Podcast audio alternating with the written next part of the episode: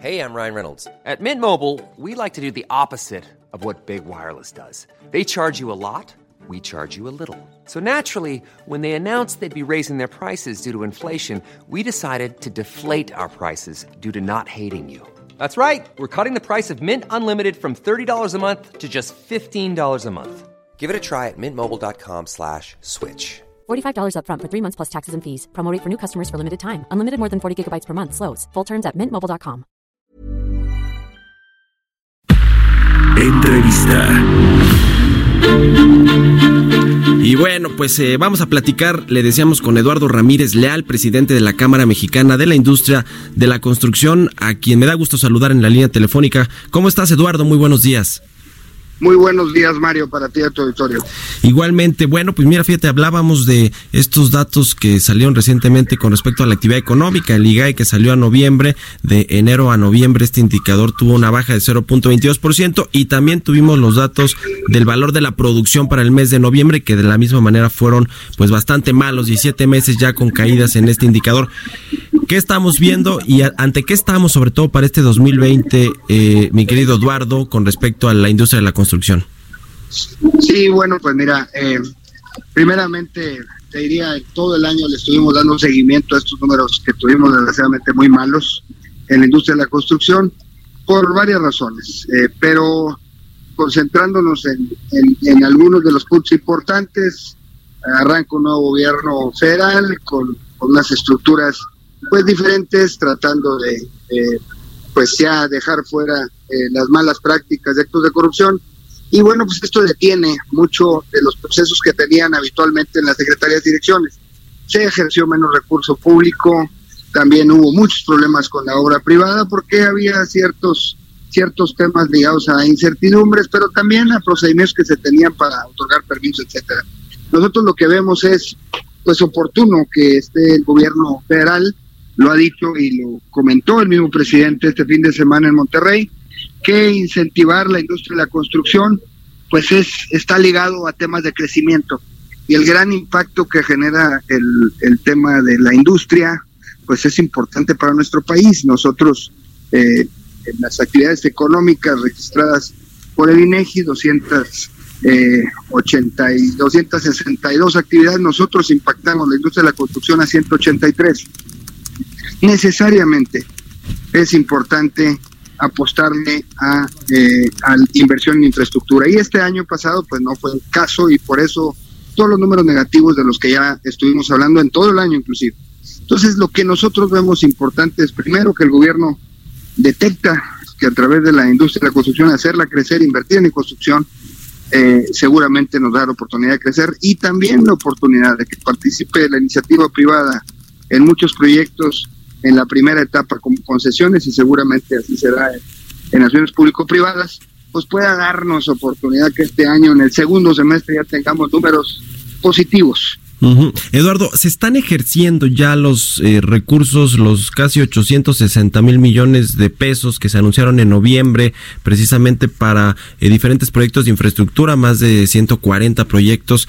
¿Ya se están ejerciendo los recursos? Porque pues pareciera que no, no, no, no se ve este, este tema de, los, de las inversiones en la generación de empleo y en la actividad económica. ¿Ya se ¿Usted qué datos tienen ustedes al respecto?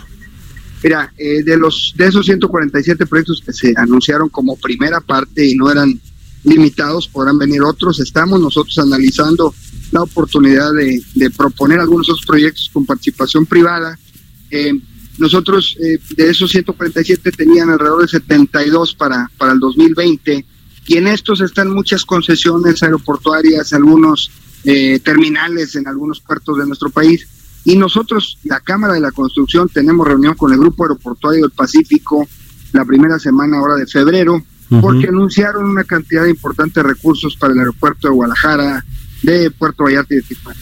Entonces, ellos eh, hablaban de una cantidad para terminar el año eh, de alrededor de 20 mil millones de pesos, importante inversión, y así los otros es el compromiso de hacerlo en el año. Eh, seguramente en los próximos días tendremos ya anuncios de los diferentes concesionarios, porque muchas de estas ya son concesiones dadas y que eh, de alguna forma se comprometieron a invertir. ¿Qué hemos pedido nosotros? Es el impacto regional es importantísimo.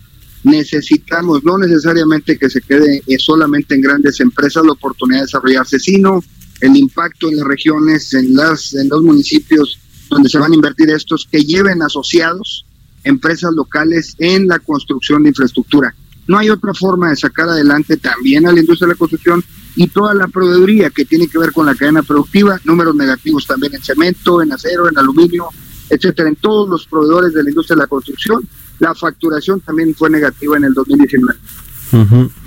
Ya, ahora, el anuncio que viene este de inversión privada en el sector energético, que también es muy importante, va a hacerse el, pues ya en un par de semanas, por ahí del 14 o 15 de febrero.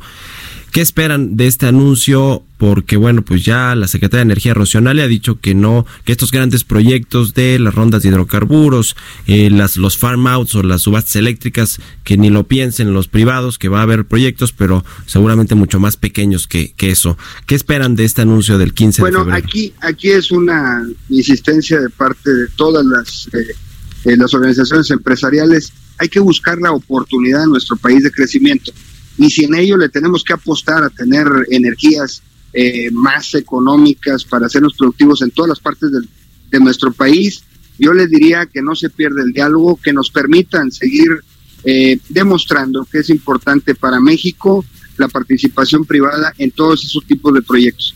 Yo estoy seguro, porque así lo hemos hecho, y en estos temas de, de la oportunidad que participa la iniciativa privada en el primer acuerdo ahora a final de noviembre, seguramente va a ser para esto energía y también para el tema de vivienda. Nuestro país necesitamos tener una planeación en materia de infraestructura a largo plazo, no la tenemos y por eso nos enfrentamos a esto cada seis años, que pareciera como que eh, no teníamos eh, argumentos para, para ver hacia dónde vamos como país para ser más competitivo y productivo. Entonces eh, los temas estos de los que estás mencionando, Mario, son muy importantes yo pediría que sigamos en mesas de trabajo discutiendo hacia dónde queremos a nuestro país y cómo vamos a ser más productivos mañana.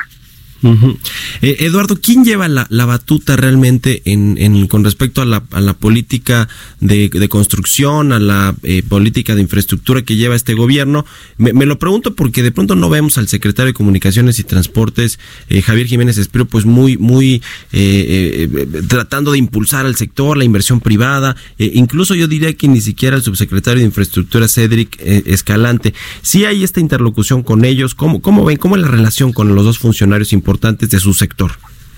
Claro que sí, eh, efectivamente la, semana pasada tuve reuniones con ellos y eh, hay muy buena relación, hay interés por todas las propuestas que hacemos desde, desde la industria de la construcción. De hecho, lo hemos mencionado en, en todo el 2019, la Secretaría que ejerció los recursos eh, destinados para infraestructura del PEF, pues fue la, la que tuvo mejor mejor este desempeño, eh, más de cuatro mil contratos, estuvimos atentos en todo el país participando desde las desde las pymes y todas las grandes empresas, pues que fueran a través de licitaciones públicas la gran mayoría y las pequeñas que fueran concentradas en empresas de la zona.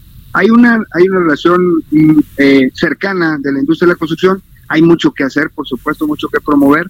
Nosotros hemos participado en las mesas de trabajo en la Presidencia de la República, donde lideré al ingeniero Alfonso Romo estas mesas para ver la participación privada de todo tipo de obras. Y ahí ha estado el ingeniero Javier Jiménez Espío. Creo yo que la comunicación es buena, los pasos se están dando para lograr mayor crecimiento en nuestra industria y en todo el país. Sin embargo, eh, lo que debemos de pedir todos es paciencia para que nos convenzamos de que esto es lo que necesita nuestro país. Más participación privada, los recursos públicos para este año traen una reducción del 7.7 en relación al 2000 19 en materia de infraestructura. Estos son datos que tenemos, lo que va dirigido a obras en las 12 dependencias que históricamente nuestra Cámara la sigue a través del observatorio, pues son 366 mil millones de pesos, es una reducción interesante y si necesitamos más participación privada, porque recuerda que hay un rezago en materia de infraestructura, mantenimientos, conservaciones, ampliaciones y modernización en todo tipo de infraestructura, no solamente carreteros, sí. hospitalaria, desarrollos urbanos, todo, escuelas, todo, todo necesita mucha inversión en nuestro país.